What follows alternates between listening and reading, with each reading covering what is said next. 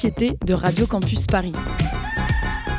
On y parle de sujets sérieux. Il n'y a pas d'édito enflammé sur le communautarisme blanc. De sujets moins sérieux. Ça peut être des bois sculptés à partir de formes naturelles interprétées. De ce qui se passe en Ile-de-France. Je me disais qu'à Paris, on était en avance sur la province. Et de débats pas forcément consensuels. Parlez-nous un peu de cette coupe monstruelle. Tous les jours, du lundi au jeudi, sur le 93.9. À quoi sert au fond un hommage national? On peut se poser la question devant tout ce théâtre républicain, devant l'importance accordée à cet événement. Alors bien sûr, Jacques Chirac fut président pendant 12 ans et sa mort est de fait un événement historique. Bien sûr, quand on est mort, on devient un modèle de vertu, c'est toujours pareil. Mais il faut peut-être rappeler que Chirac, c'était aussi super menteur. Chirac, c'était aussi les émeutes dans les banlieues, les manifestations anti-CPE, bref, Chirac, c'était la droite au pouvoir. Et oui, les réformes sociales, ce fut la gauche, ce fut le PS. Alors d'accord pour la nostalgie des, des années Chirac, mais par pitié, n'en faites pas un saint.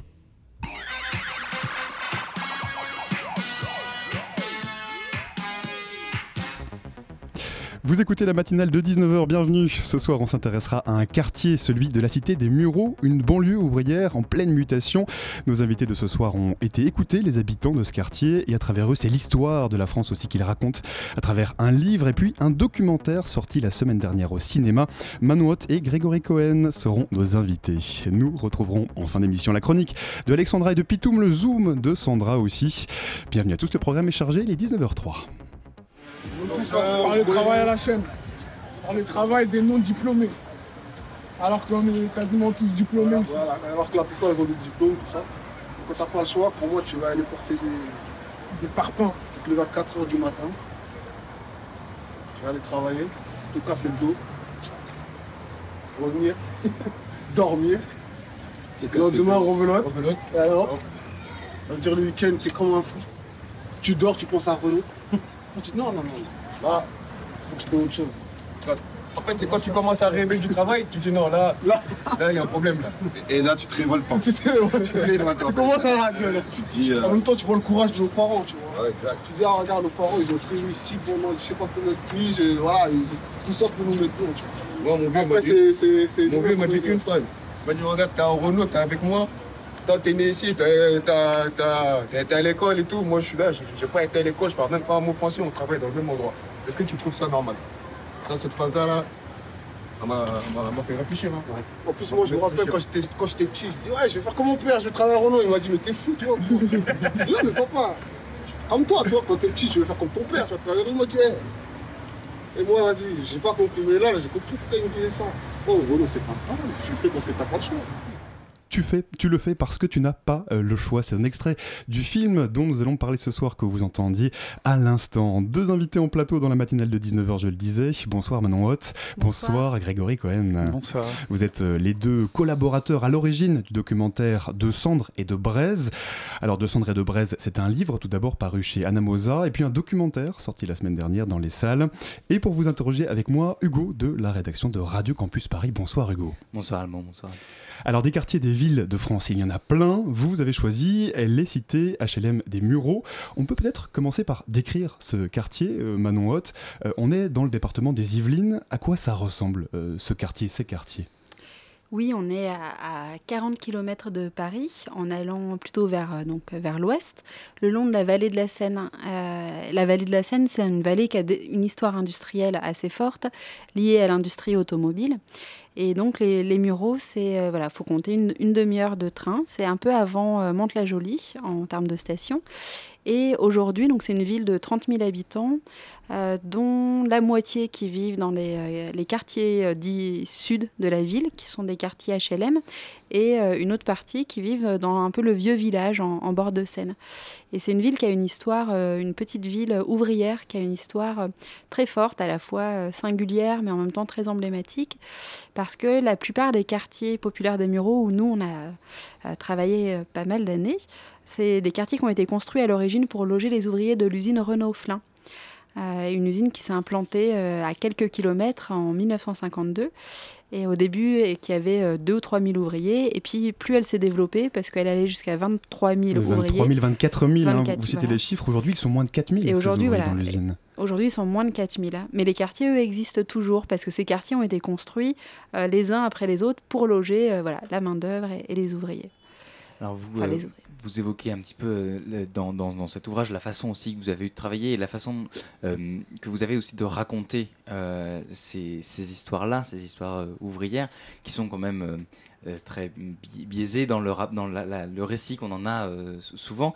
Et vous évoquez une pratique euh, qui a été assez commune parmi certains militants, notamment maoïstes, qui est celle de l'établissement des militants qui venaient d'autres milieux, certains étaient étudiants, qui allaient se faire embaucher dans les usines et notamment à, à Renault-Flin euh, pour euh, partager les conditions de vie de la classe ouvrière qui, sont, euh, qui, qui, voilà, qui ont habité notamment au Murau. Et vous évoquez aussi les difficultés méthodologiques de cette démarche, parce que ça entraîne, c'est ce que vous expliquez dans, le livre, ça entraîne des biais, puisque est-ce que c'est pas remplacer la classe ouvrière et, et, et, et, voilà, avoir un biais dans, dans, dans le récit quelles, quelles sont les problématiques de cette, de cette démarche d'établissement d'aller euh, prendre la place de la classe ouvrière pour voir comment elle vit. Comment est-ce qu'on travaille quand on fait un documentaire sur plusieurs années? Alors, euh, le livre et le film, effectivement, euh, racontent ça, un moment. un peu à l'établissement, ce que vous faites. Oui, mais alors c'est quand même très différent. l'établissement, vous, vous l'avez dit, c'est un mouvement qui a eu lieu mais dans les années 70. Un, peu, ça a commencé un peu avant 68 et c'était vraiment au lendemain de 68 que beaucoup d'étudiants, de militants, euh, d'intellectuels aussi ont décidé euh, d'aller dans les usines pour partager, euh, pour y travailler, à la fois dans un souci de, solidarité, d'enquête, d'aller chercher d'autres paroles et pour, voilà, pour s'organiser, pour lutter pour l'émancipation de la classe ouvrière. L'idée, c'était pas de remplacer la, la, classe ouvrière, c'était plutôt, on disait à l'époque, être comme un poisson dans l'eau, avec, être avec, au même endroit pour lutter ensemble. Et euh, ça, c'est les années 70. Et évidemment, euh, la, suite de l'histoire et euh, notamment le, la désindustrialisation ont fait que ces grandes usines, comme celle de Flins à côté des Mureaux, qui ont pu à un moment paraître comme des hauts lieux de symboles et de résistance. C'était l'espoir à l'époque. C'était les grandes grèves, l'espoir d'autre chose. Ça, ça s'est un peu effondré. L'espoir et cette idée que ben, on pouvait transformer la société entre, à, partir de cet endroit-là avec les ouvriers. Et ben ça, ça c'est avec la désindustrialisation, avec euh, les collectifs de travail qui sont attaqués de toutes parts, euh, les, euh, le fait qu'aujourd'hui, par exemple, à l'usine de Flins, effectivement, on a moins de 5000 ouvriers, mais beaucoup d'intérimaires. Donc, il y a le problème du, chômage, mais aussi de la précarité de l'emploi. Tout ça, effectivement, ça, ça fait que ces usines comme lieu de résistance sont... Enfin, ça a changé, en tout cas. Grégory, Grégory, Cohen, du coup, je m'adresse à vous, parce qu'on ne vous a pas encore entendu depuis le début de cette émission. concrètement, votre documentaire, il interroge toute une série de personnes, plusieurs habitants de ces quartiers, euh, jeunes et moins jeunes. Il y a Antoinette, Mao, Yannick.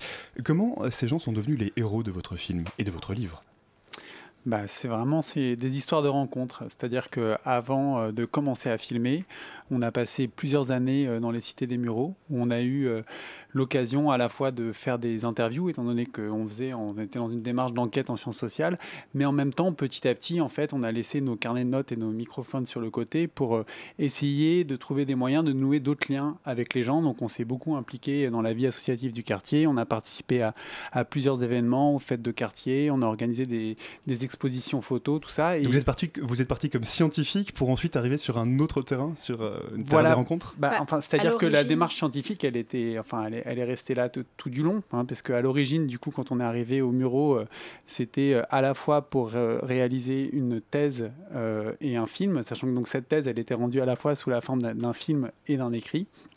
C'est-à-dire, était tous les deux dans une démarche de recherche et de création, justement, au carrefour. C'était mélangé. Voilà, c'était cette imbrication entre pratique artistique et recherche, entre sciences sociales et cinéma. Mais dire cette fois parce que, alors, euh, vous racontez évidemment euh, l'histoire, l'évolution de, ce quartier, mais c'est aussi très poétique. L'ouverture du film, sans rien en dévoiler, mais euh, c'est simplement des fenêtres et des lumières qui s'allument, qui s'éteignent.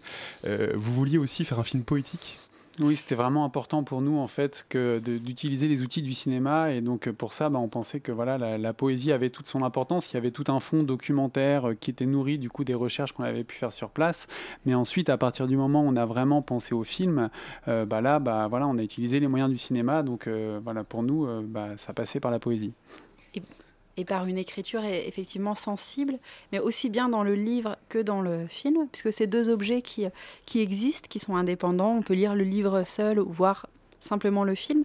En même temps, ils se complètent. alors, en, un mot, pourquoi un livre, un documentaire? J'allais y venir, mais... Eh ben, parce que donc toute cette démarche entre recherche et création, qui est issue d'un travail de thèse, a pris une double forme de film et de texte. Donc le film, c'est un documentaire filmé, un peu poétique. Et puis le livre, c'est quoi? Et le livre, en fait, raconte, bah, par exemple, toutes les années qui ont permis de recherche euh, sur place, en immersion, parce qu'on a aussi habité au Muro, euh, qui ont permis de préparer le film. Donc je reviens sur l'histoire du territoire à travers aussi des histoires de rencontres avec beaucoup de récits de vie, de portraits. Et euh, donc ça raconte voilà l'immersion. Donc le, film, euh, euh, le livre pardon, raconte toute cette longue enquête, mais dans un style d'écriture dans une face A accessible. Il y a deux oui, faces. c'est un livre en deux faces, un peu comme un vinyle. Il y a face A, face B. La face A, c'est voix et histoire d'une banlieue populaire, et la face B revient sur ce que c'est que réaliser un film à cet endroit et un film, comme le disait Grégory, qui a des parties pris artistiques assez assumées. Et on, on on revient aussi beaucoup du coup sur les différentes rencontres qui ont été faites à l'occasion du film et où il y a des portraits un petit peu plus euh, approfondis en fait que dans le film parce que somme toute finalement un film c'est assez court. 73 hein. minutes oui. Euh, et on peut pas tout dire et donc voilà le livre ça permet d'en dire, d'en raconter un peu plus. Vous parliez des, euh, des choix artistiques que, que, vous aviez fait à l'occasion du film et voilà le film c'est peut-être aussi là où on voit le plus peut-être le travail de, de création. le livre peut-être plus euh, documentaire, même s'il y a des photos aussi. Oui, c'est quand même un euh, bel objet. Un objet qui est assez complet aussi. Mais je voudrais revenir sur certains choix artistiques que vous faites dans le, dans le film et qu'on retrouve un petit peu dans le livre, le noir et blanc par exemple. Euh, et l'absence de voix off dans, dans le documentaire, c'est ça, confronte le spectateur, c'est comme ça que je l'ai ressenti, a vraiment une réalité euh, qui est montrée euh, sans filtre. Euh, est-ce que c'est ça qui a commandé ces choix artistiques-là ou est-ce qu'il est y a autre chose? Parce que le noir et blanc c'est très particulier, ça met au même plan les images d'archives qui elles sont en noir et blanc par définition et les images contemporaines qui, qui du coup apparaissent de la même façon au spectateur. Oui, le noir et blanc, enfin, aussi bien dans le film que dans le livre où les photographies apparaissent aussi en noir et blanc. Moi, dans le film, ce qui m'intéressait euh, vraiment avec ce parti pris, c'est que le noir et blanc, ça amène euh, une certaine forme d'atemporalité, de distanciation, et surtout, ça éloigne le film d'emblée d'autres images qu'on a l'habitude de voir sur les cités, comme les images d'actualité, celles des médias. C'est-à-dire que dès la première image du film, on est dans un traitement plus, euh, plus subjectif. Et, euh, et comme le film se passe aussi beaucoup la nuit, filmer la nuit en, en noir et blanc, ça participe d'un certain mystère, d'une certaine poésie de la nuit, moi qui me semblait vraiment intéressante, pour essayer de faire un petit pas de côté. Parce que tout l'enjeu de ce travail, aussi bien du livre que du film, c'était vraiment d'essayer de porter un autre regard sur ces espaces qui sont surmédiatisés. Voilà, de, de un manque de poésie peut-être dans ces espaces?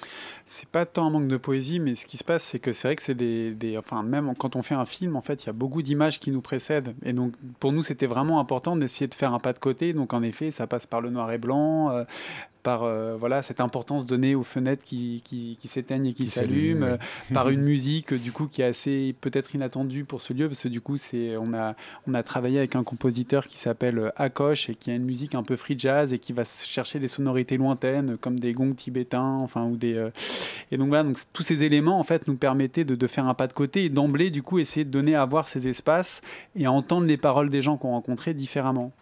On a souvent, euh, c'est vrai, l'image des banlieues comme des lieux dont il faut partir. Euh, votre film démontre que ce n'est pas vraiment le cas. Bah, c'est-à-dire forcément. C'est-à-dire que les gens qui habitent ont un rapport assez complexe en fait au cas. Enfin, d'abord, les gens sont très attachés à leur mm. quartier parce que du coup, c'est un quartier où euh, voilà, ils y ont à la fois la, famille, les amis, euh, ils y ont vécu plein de choses, donc il y a un très fort attachement au quartier. Après, c'est vrai que les gens sont tout à fait conscients aussi de, enfin, les habitants, pardon, sont tout à fait conscients euh, que c'est des quartiers qui sont stigmatisés et qui ont mauvaise réputation, donc ça, c'est quelque chose qui vivent mal. mais enfin, c'est vrai que, bah, enfin, pour prendre prendre un exemple, il y a eu, enfin, quand on est arrivé, il y avait des opérations de rénovation urbaine, donc des opérations de relogement, parce que du coup, il y a des, habitations qui étaient démolies et d'autres qui étaient reconstruites. Et donc, la plupart des habitants tenaient à rester sur place et non pas être logés dans un autre quartier, parce que voilà, il y a, tout simplement, il y a des histoires de vie, et donc à force, bah, les gens sont aussi attachés à leur quartier. C'est un petit peu je t'aime moi non plus, en quelque sorte bah, c'est vrai que quand on discute avec les gens, il y a toujours un rapport très ambigu au quartier. Quoi. À la fois, on va dire le quartier, c'est la famille, euh, c'est le lieu, du coup, on est bien, il s'y passe toujours des choses, il y a des barbecues en été, tout ça, etc. Et en même temps, et en même temps voilà, il y a le côté où on est aussi conscient que voilà, c'est un quartier où bah, il y a certaines difficultés. Donc, euh, c'est vrai que c'est un peu, euh, ouais, voilà, je t'aime moi non plus, ça, ça, peut résumer. Hein. il y en a qui sont partis, il y a eu des mouvements de population que vous racontez aussi dans, le, dans le livre, des, de la spécialisation du logement quand Renault a fait appel de plus en plus, partir d'environ les années 70 à de plus en plus de main-d'œuvre issue de l'immigration, il y a eu des, grands mouvements démographiques qui sont euh, assez significatifs, qui ne sont pas le fait d'individus isolés. Et ça amène à, vous le décrivez, à une spécialisation du logement où euh, euh, il y a une paupérisation en fait. Comment est-ce que est-ce qu'on peut lutter contre ça? Parce que vous parlez aussi des, politiques de la ville qui ont eu vocation à ramener de la mixité sociale sans vraiment changer grand-chose dans le dans le fond du problème. Comment est-ce qu'on peut lutter contre ces phénomènes où voilà toute la entre guillemets, toute la, misère se concentre euh, au même endroit et fait de la banlieue l'image d'Épinal qu'on en a? Oui, le, effectivement, là, c'est plus dans le, dans le livre qu'on revisite euh, l'histoire de ces quartiers, qui nous éclaire sur les grandes mutations au cours des dernières décennies euh, des banlieues populaires, notamment en termes de peuplement. Et alors, effectivement, c'est des lieux qui se sont paupérisés et le livre essaie vraiment de montrer à, quel point c'est lié à des politiques euh, d'emploi, à aussi un modèle économique. L'histoire des quartiers des Mureaux, elle est euh, et son enfin, le destin de, de, ces quartiers de cette ville sont directement liés à celui de l'usine de Flins.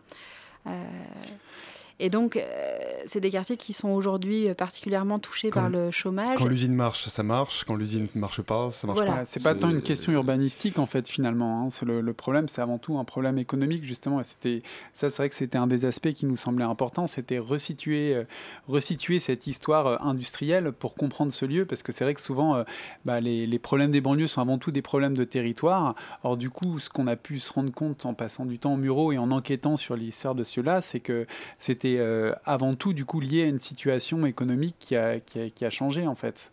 On continue à en parler avec vous juste après ceci.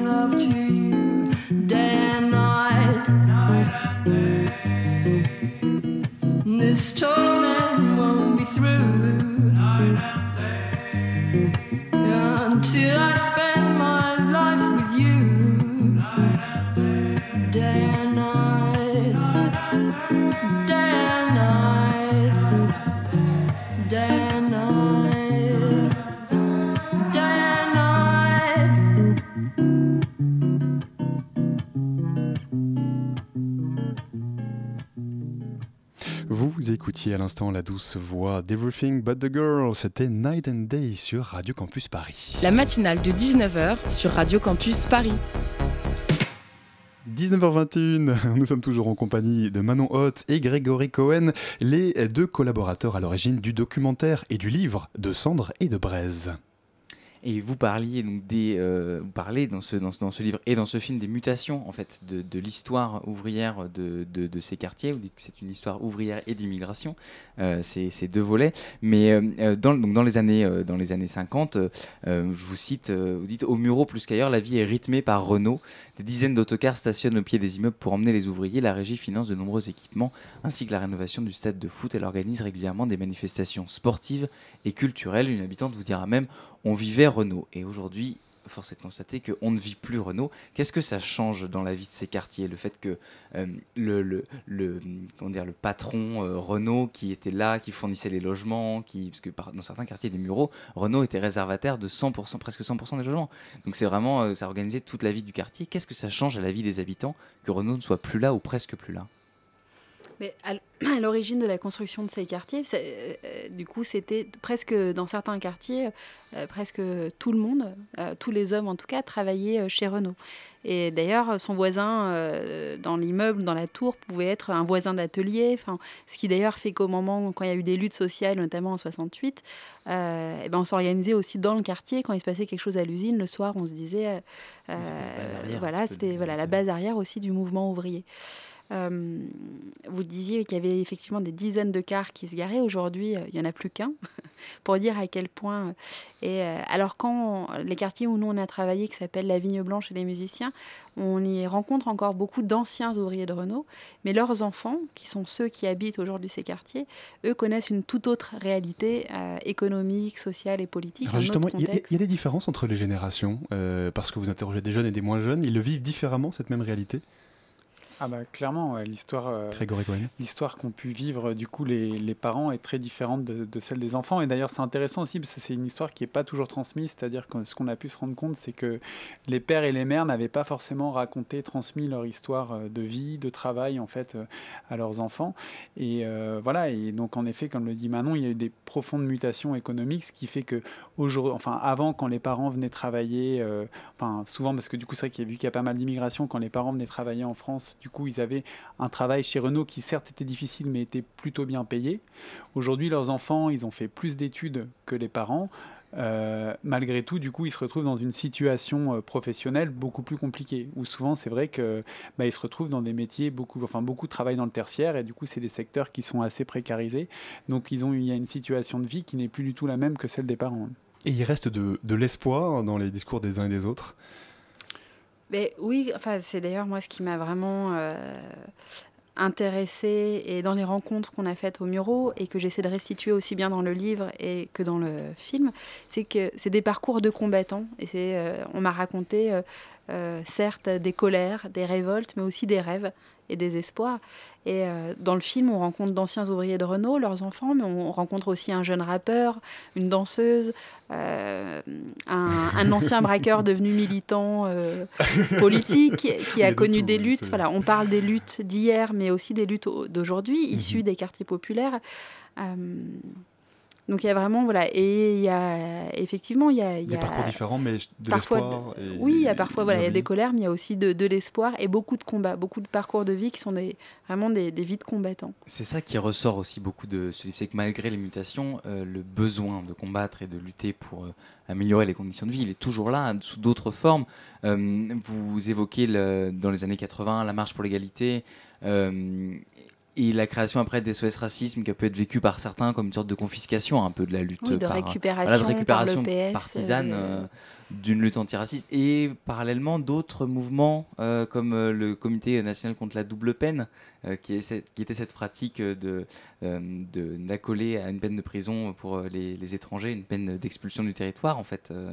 et donc d'autres mouvements, d'autres luttes qui se menaient peut-être à plus petite échelle sur, sur, le terrain. Comment ont évolué un peu ces, ces combats? Parce qu'il n'y a plus de euh, plus tellement de syndicats, euh, le travail est intérimaire, donc la lutte elle est très individuelle, les rapports de travail sont très individuels. Euh, il y a un chauffeur EPS, comment est-ce qu'il raconte que voilà, il, peut pas, il peut, lutter que tout seul contre son, son patron et pas avec un syndicat? Comment ont évolué ces rapports de, de combat? Alors effectivement, d'un côté, sur ce qu'on comprend, ces mutations du travail qui font que sur les lieux de travail, ça devient de plus en plus difficile de s'organiser, surtout dans des secteurs comme le tertiaire où il y a moins de tradition syndicale et, euh, et, comme le dit très bien euh, Mao, donc ce jeune livreur UPS, si demain il décide de ne pas aller travailler, le colis il reste par terre et le lendemain quelqu'un d'autre va le faire. Donc il, raconte ça et, euh, ça c'est une réalité qu'on trouve enfin, à, l'échelle à une échelle beaucoup plus vaste, beaucoup plus large, à l'échelle de la société, cette question de, l'atomisation dans le travail, et qui fait que comme les luttes sont aussi plus difficiles sur les lieux de travail et que la situation a changé par rapport à celle des parents, euh, bah, beaucoup de, pour beaucoup de jeunes, le, lieu de conflit et le point de départ des luttes, ça a été finalement le quartier. Ça a été effectivement dans des mouvements qui sont nés dans le sillage de la marche pour l'égalité.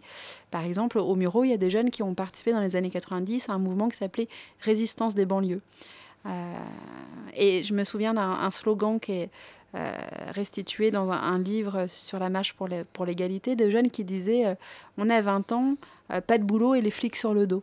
Euh, voilà, il y a d'autres problématiques qui ont commencé à naître, puisque ces jeunes n'avaient pas de travail, les difficultés qu'ils vivaient se situaient euh, ailleurs, ça pouvait être dans le rapport à la police, ben, il y a des mouvements qui sont nés euh, issus de ces quartiers. Et ce que j'essaie voilà, de montrer aussi et de dire dans le livre, mais aussi dans le film, en donnant à entendre des paroles de jeunes gens extrêmement conscients et qui ont un regard très fin, très politisé sur la société, c'est que on a souvent dit que ces quartiers étaient devenus des déserts politiques et, qu'en fait, il y a, y a d'autres formes de lutte qui sont nées, d'autres types de mouvements. Et, aujourd'hui encore, il y a, aussi des... Voilà, moi, j'ai rencontré des personnes qui avaient une parole qui pouvait parfois être très politique et que j'ai eu envie de donner à entendre. Manon Hott, Grégory Cohen, euh, votre livre et votre documentaire s'appelle De cendres et de braise. Le livre, il est sorti il y a deux semaines. Le film documentaire, il y a une semaine environ, dans une trentaine de salles dans toute la France. Euh, vous espérez qu'il aura un, large écho? Ben, euh, oui, le but, on espère vraiment que, à la fois pour les deux, que ça puisse rencontrer un public, qu'il puisse y avoir le plus possible de débats, d'échanges. Et alors, question subsidiaire, est-ce que vous avez eu un retour des personnes que vous avez interrogées dans ce film?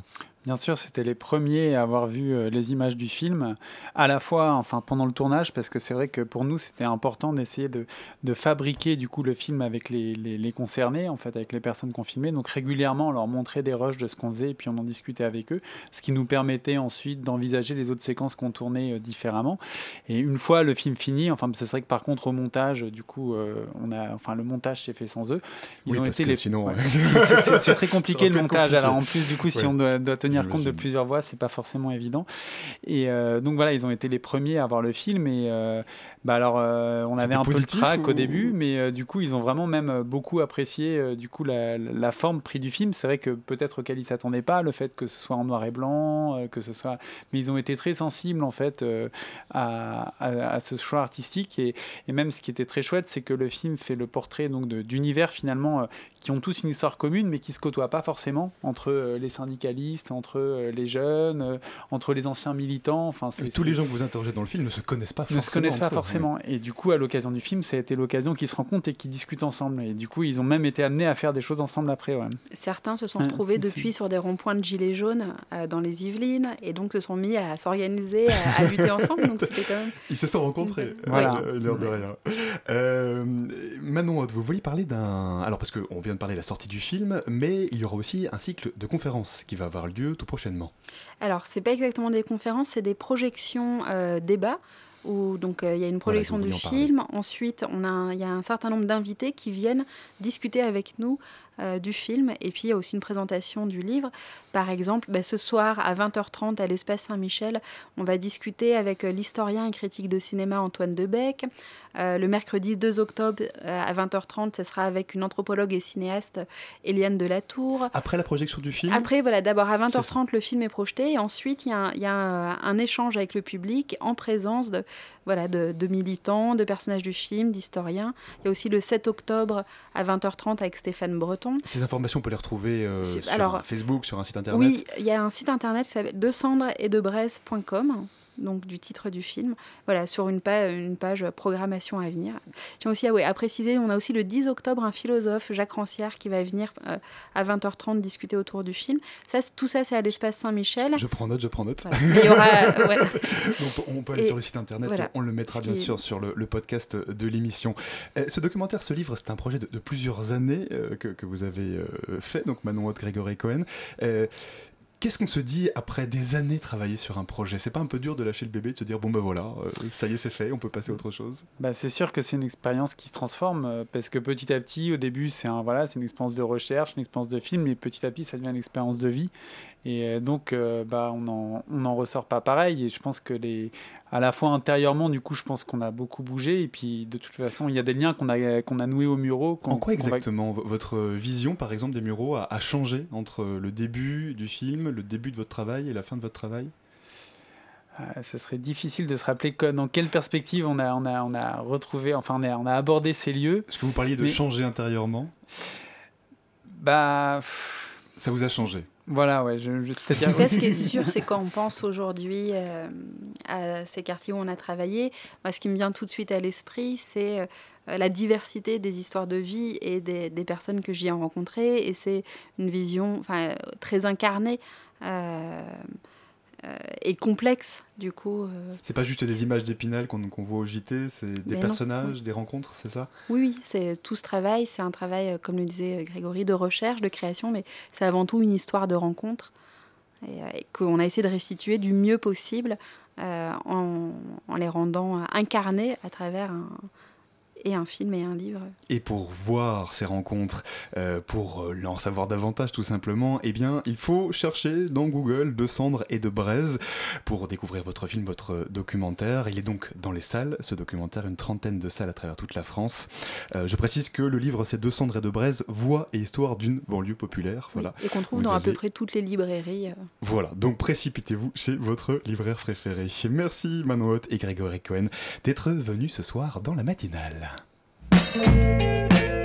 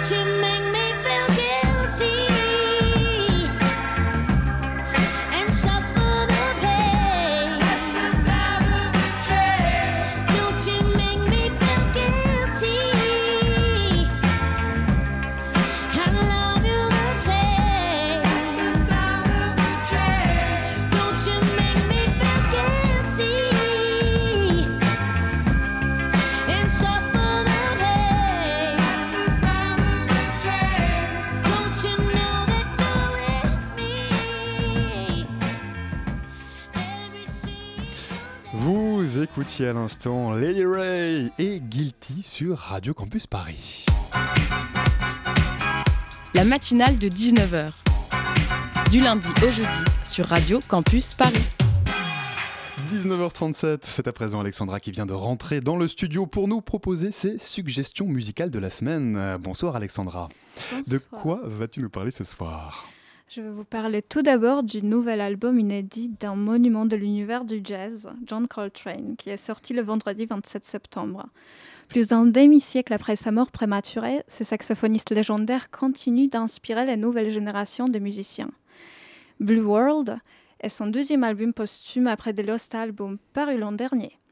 Cette fois, sur Blue World se trouvent huit morceaux inédits, mais il ne s'agit pas de nouvelles pistes. Alors qu'est-ce qu'on peut entendre euh, sur euh, Blue World, sur ces albums? Je ne le prononce pas tout à fait bien, mais qu'est-ce qu'on peut y entendre, Alexandra?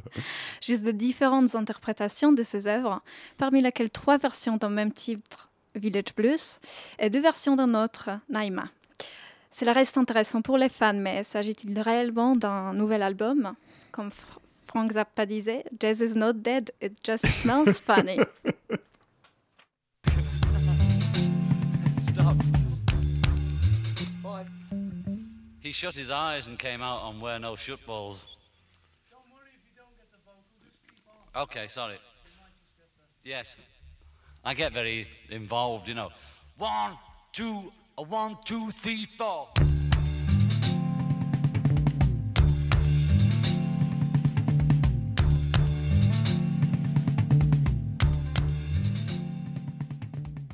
Vous venez d'entendre John Lennon dans cet extrait inédit du classique Come Together de The Beatles. on était à la répétition, là, Alexandra.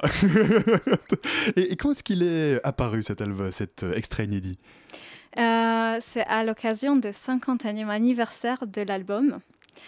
Euh, or, quelques jours auparavant, paraissait une nouvelle bouleversante. Le spécialiste du rock, Merle Levinson, a donné au Guardian l'enregistrement d'une réunion entre les membres du groupe où ils discutent de la perspective d'enregistrement d'un nouvel album après Abbey Road. Abbey Road, c'était le dernier. Absolument. Cette information est choquante ah car l'histoire nous a toujours dit que les Beatles savaient qu'Abbey Road serait leur dernier disque. Grand Dieu. Cette publication laisse cependant suspicieux compte tenu du fait qu'il apparaisse plus le moment de ce 50e anniversaire, qui malgré tout est une bonne occasion pour réécouter cet album culte. Mais absolument.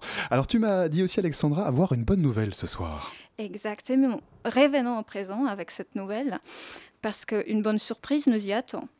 Nick Cave vient d'annoncer la sortie du nouvel album de son groupe Nick Cave and the Bad Seeds intitulé Ghostin'. L'information a été dévoilée lorsque Nick répondait à un fan sur son site The Retrend Files, qui rend possible la correspondance avec l'artiste. Il a parlé de ce disque comme étant un double album, l'un comprenant huit chansons représentant les enfants. Et l'autre étant constitué de, deux longues plages, c'est ça, reliées par un morceau de spoken word sur le thème les parents. Comment est-ce qu'il décrit l'album? C'est exactement ça ce qu'il a dit. On ne sait pas encore. Il décrit l'album... Euh, Bon, plutôt comme un esprit migrateur. Mais qu'est-ce que ça veut dire exactement? On ne sait pas. Pour le moment, nous pouvons apprécier la couverture du disque, mais pour le plaisir auditif, il faudra attendre jusqu'au l'avant-première de l'album qui paraîtra sur YouTube ce jeudi à 23h. Euh, nous proposons euh, une programmation qui se veut euh, décloisonnante. On a toujours un escape game, on a un jeu de plateau, de stratégie. Plusieurs groupes de musique. Il y a aussi du fantastique. Avec des artistes internationaux. Un lieu d'échange, de rencontre avec de la réflexion. Participative et interdisciplinaire. Voilà, et il y aura plein d'autres surprises. Le Zoom, dans la matinale de 19h. Et merci à Alexandra pour cette chronique musicale. 19h41 sur Radio euh, Campus Paris. Sandra vient de rentrer dans le studio. Bonsoir Sandra. Bonsoir. Aussi la rédaction de euh, Radio Campus. Tu vas ce soir nous parler d'une association qui s'appelle Ladylike en compagnie de deux invités. Oui, exactement. Donc euh, bonjour Émilie, bonjour Lisa. Bonjour. bonjour. Donc alors ce soir, vous venez nous parler de Ladylike, une soirée stand-up et storytelling où les invités seront exclusivement des femmes qui vont prendre le micro pour parler sans tabou des règles, des poils et des mycoses. Des sujets dont on ne parle pas forcément avec son voisin, encore moins s'il est réac. Donc ce soir, enfin, pardon, excusez-moi. Sur cette scène, vous pouvez exprimer aussi d'autres moments de vie parfois très intimes, tels que l'IVG ou parler de sexe tout simplement. Alors le jeudi 3 octobre, le tabou n'existera plus et le placard de la honte sera déversé au sonar. Donc, alors deux petites questions pour vous. Quelle différence y a-t-il entre le storytelling et le stand-up? Alors, euh, quelle différence? Euh, Du coup, le storytelling, c'est quelque chose qui est assez présent euh, aux États-Unis, mais dont on n'entend pas forcément parler encore en France. niveau stand-up, on commence à avoir vraiment une scène de l'humour de plus en plus importante à Paris, en tout cas.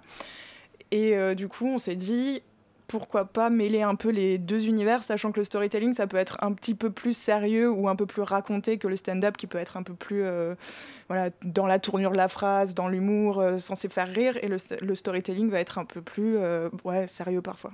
Donc on, mêle différents univers du stand-up, et on a invité aussi des, des, filles qui sont plus dans les médias ou des soirées parisiennes féministes, des trucs comme ça.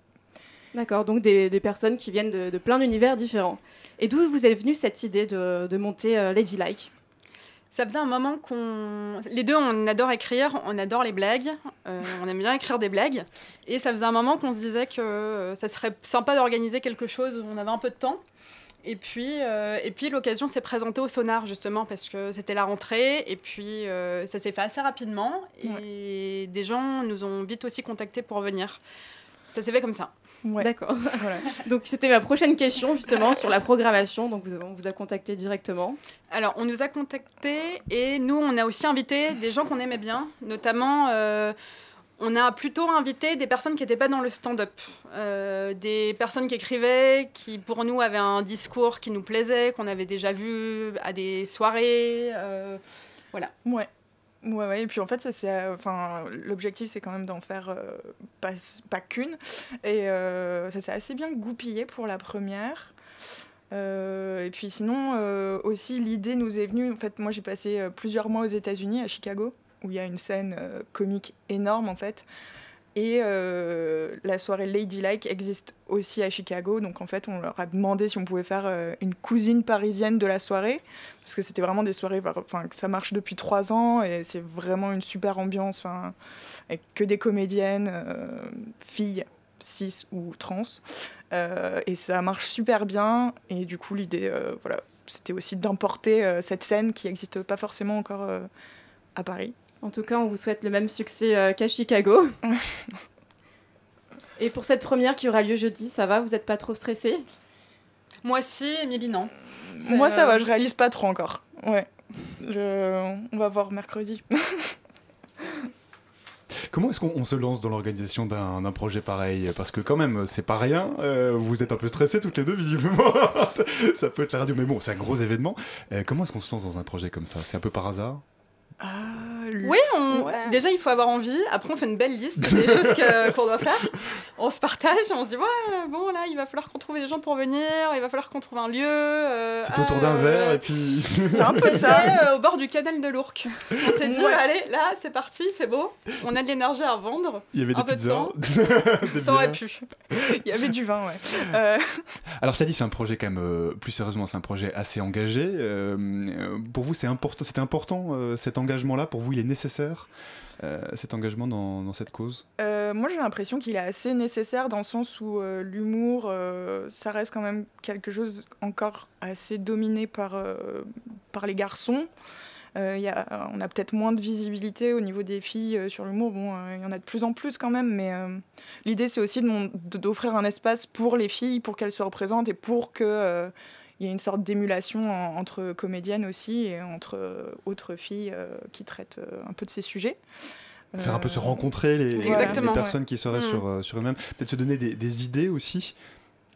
Ouais, ouais, ouais. Bah aussi, enfin l'idée principale, c'est aussi de, de passer une bonne soirée, un bon moment.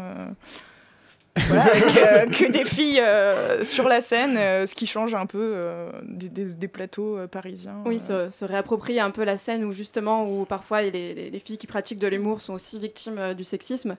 Donc c'est aussi pour ces raisons qu'est né, que sont nés d'autres d'autres clubs. On parlait tout à mm. l'heure du Bonas Comedy Club ou du Comedy Love, des plateaux exclusivement féminins. La majorité du temps, en tout cas, sauf quand il y a un invité masculin. Vous, attendez du monde concrètement? Euh, vous, êtes pas et alors aussi question subsidiaire, vous vous êtes pas fait un peu euh, troller? Enfin, on vous a pas euh, roulé dessus parce que c'est le grand classique. Hein, on lance un super événement, mais qui est militant, assumé. Et puis derrière, on se ramasse des tonnes de trolls qui viennent pourrir la page eh bah, Facebook. étonnamment, non. Pas du tout. On a eu pas mal de questions de ah mais c'est dommage qu'il n'y ait pas des garçons sur scène. Et puis une fois qu'on expliquait que les garçons avaient une soirée par soir à Paris pour s'exprimer et que les mmh. femmes moins, les gens comprenaient, étaient conciliants. Euh, non, c'était assez bienveillant en fait. Euh, on a plutôt eu de la chance. Moi, j'avais assez peur. Hein. pour l'instant, qu'on s'en prenne euh, pas mal. Après, voilà, c'est pas une soirée misandre non plus. On a eu des garçons qui nous ont contactés en mode oui, est-ce que c'est possible de venir? Si, s'il n'y a pas de mixité, c'est ok aussi. Donc super bienveillant aussi comme démarche. Mais non, on, est vraiment en mode non, non. Plus il y a de garçons dans le public, justement, plus le message va passer et plus ça va être super d'être tous ensemble, quoi. Mm, Euh, c'est possible de sortir, euh, au niveau du public que vous attendez, de sortir des, milieux militants classiques, d'aller chercher des gens qui justement n'ont peut-être jamais euh, entendu parler de ces questions. C'est difficile, mais on peut en trouver. C'est difficile d'aller. Ouais, Bah déjà, il y a toutes les copines qui disent ah ouais, on va ramener nos mecs, ça va un peu leur apprendre la vie. c'est un bon début. C'est un, bon début. Ça va leur faire du bien, oui. Une question encore peut-être Sandra. Euh, mais du coup, quelque part, en fait, cette scène sert aussi de lieu de. Parce qu'on parle de, militantisme, mais euh, quelque part, c'est militer avec les mots, c'est sortir, euh, sortir tout ce qu'on a, comme le dit votre page Facebook, tout ce qu'on a du journal intime pour l'exposer au, au, monde entier, en fait. Ouais, c'est un peu à la scène en tout cas, euh, euh, aux personnes qui viendront. Euh, ouais, c'est un peu le, but en fait d'avoir un espace qui sort un peu d'internet où peut-être qu'il y a plus d'expression écrite au travers de médias féministes ou et avoir cette scène, genre que ce que ça se passe sur scène. oui, que ça soit incarné. Voilà. On peut peut-être rappeler rapidement les informations sur l'événement? Oui, alors ça se passe, la première soirée sera le 3 octobre, donc jeudi, et ça se passe au Sonar à Pigalle. Euh, ça commence à 20h. Voilà, on attend 5 euh, comédiennes. Euh, et, donc, ce sera animé. on peut aussi vous retrouver sur Facebook, Ladylike. Voilà, majoritairement sur, sur Facebook. Et puis, si les gens qui nous écoutent ont envie de, de, nous raconter leurs histoires de la honte, on a un Google Form où vous pouvez nous les, nous les écrire et puis elles seront lues sur scène par voilà. Amélie. Donc euh, lâchez-vous, c'est le moment. C'est participatif aussi. Un spectacle participatif, magnifique. Merci Émilie, merci Lisa, et puis merci Sandra pour ce zoom. Bah, merci à vous trois. Merci à vous. La matinale de 19h sur Radio Campus Paris. Je me tourne à présent avec la grâce et l'élégance d'un émeuceau stupéfiant vers Pitoum qui nous a rejoint dans ce studio à l'instant. Alors, le temps médiatique est un temps court, on le sait, et rares sont les événements qui nous permettent de souffler et de prendre un peu de recul. Mais heureusement, c'est ce qui arrive de temps à autre quand un président meurt. Pitoum, c'est à vous. Alban, Alban, sauveur de la matinale, super-héros, sourire bright.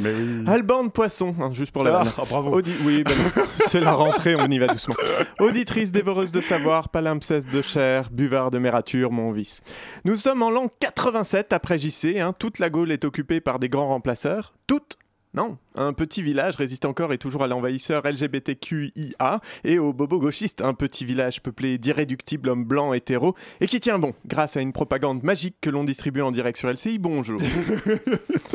Pitoum, je suppose que vous allez donc nous parler de la mort du président Jacques Chirac. Eh bien, pas du tout. Ah. Pas du tout, puisque les journaux semblent s'être fait un devoir de ne rien te dire d'important ces derniers jours. Je vais donc essayer, auditrice, de, te, de combler hein, en quelques minutes ce manque.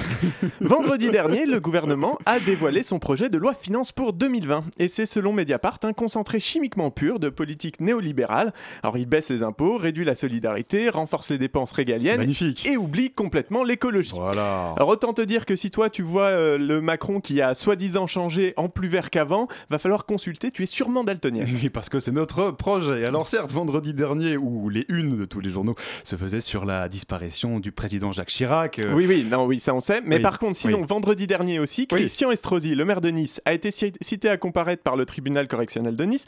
Il devra répondre de détournement de biens commis par une personne dépositaire de l'autorité publique, un délit passible de 10 ans de prison et d'un million d'euros d'amende. Un détail ah Oui, bah oui. Ainsi que de complicité d'escroquerie hein, autour de la station de ski Isola 2000. Alors une affaire de gros sous et de pouvoir politique où l'on retrouve en vrac, en vrac pardon, Ziad Takedine, Bernard Tapie, Jacques Toubon en ministre de la Justice qui fait obstacle à la juge Eva Joly. Autant te dire qu'on a notre prochaine série Netflix. Magnifique. Oh, enfin le pire de, de la pire de la politique politique en somme. Hein. alors que, euh, quand même, on enterre aujourd'hui, on a enterré l'exemplaire président Jacques Chirac. Oui, bien sûr. Bien sûr. Sinon, jeudi dernier, ce rassemblement à Pantin aussi, hein, des parents, collègues et élèves de la directrice Christine Renon qui s'était donné la mort dans, dans, son école quelques jours plus tôt. Elle a laissé des lettres envoyées à diverses personnes qui ont rapidement circulé dans le corps enseignant. Elle y décrit la difficulté du métier, l'absence de soutien de la hiérarchie, bref. D'elle, d'aucuns retiennent qu'elle s'est battue pendant un an pour que les personnes qui font le ménage aient des balais plus larges car l'école est vaste. Elle voulait que tout le monde travaille dans de bonnes conditions. Bah ouais, quand on détruit le service public, on détruit aussi celles et ceux qui le font. Heureusement, et on peut se féliciter, le gouvernement a su entendre ce cri de détresse. Dès le lendemain, le rectorat a envoyé un courrier à tous les enseignants en leur demandant de bien fermer leur gueule. Oui, parfois le silence est une forme d'hommage comme la minute de silence que les enseignants et élèves ont dû observer aujourd'hui en mémoire du défunt président Jacques Chirac. Oui, oui, non, mais faut arrêter avec Chirac là, Alban. Hein. Je, dois faire quoi pour vous m'interrompiez pas? Il y a un sujet qui va vous satisfaire ah, quand Jacques même Chirac Oui, non, voilà. Genre, vendredi 27 septembre, l'Assemblée nationale a adopté l'ouverture de la PMA à toutes les femmes à 55 fois qu'on oui, Jacques Chirac, qui d'ailleurs aimait la tête mais de. bordel, Alban Et Lubrizol à Rouen, on peut en parler, Lubrizol à Rouen? Bah, En dehors de l'incendie qui a provoqué des émanations inoffensives, hein, évidemment, qui font juste tousser, piquer les yeux et filer la nausée c'est un peu comme une grosse lacrymo de CRS en fait. C'est le troisième accident industriel sur ce site depuis 2013. On en parle de ça un peu Ou alors non? Non, on doit tous se vautrer dans l'admiration béate d'un président qui avait disparu de la vie politique depuis près de 12 ans et qui a laissé derrière lui plus de casseroles que les candidats recalés de toutes les saisons de Top Chef réunis. Allez, ne vous énervez pas, Pitoum. Je dis juste euh, qu'il est un temps pour tout et que nous avons tous unanimement accepté qu'aujourd'hui était le temps des hommages. Ah pardon, autant pour moi, non, j'avais pas été prévenu, du coup je recommence. Nous le lundi 30 septembre 2017, le roi est mort, vive le roi. merci beaucoup Pitoum. Allez voilà, c'est déjà tout pour aujourd'hui pour la matinale de 19h. Si vous avez manqué une partie de cette émission, vous pourrez la retrouver en podcast d'ici quelques minutes ou quelques heures sur le site de Radio Campus Paris, radiocampusparis.org. Merci à Margot pour la réalisation et puis à Jules pour la préparation de l'émission. Restez bien connectés sur Radio Campus Paris. Bonne soirée à toutes et à tous.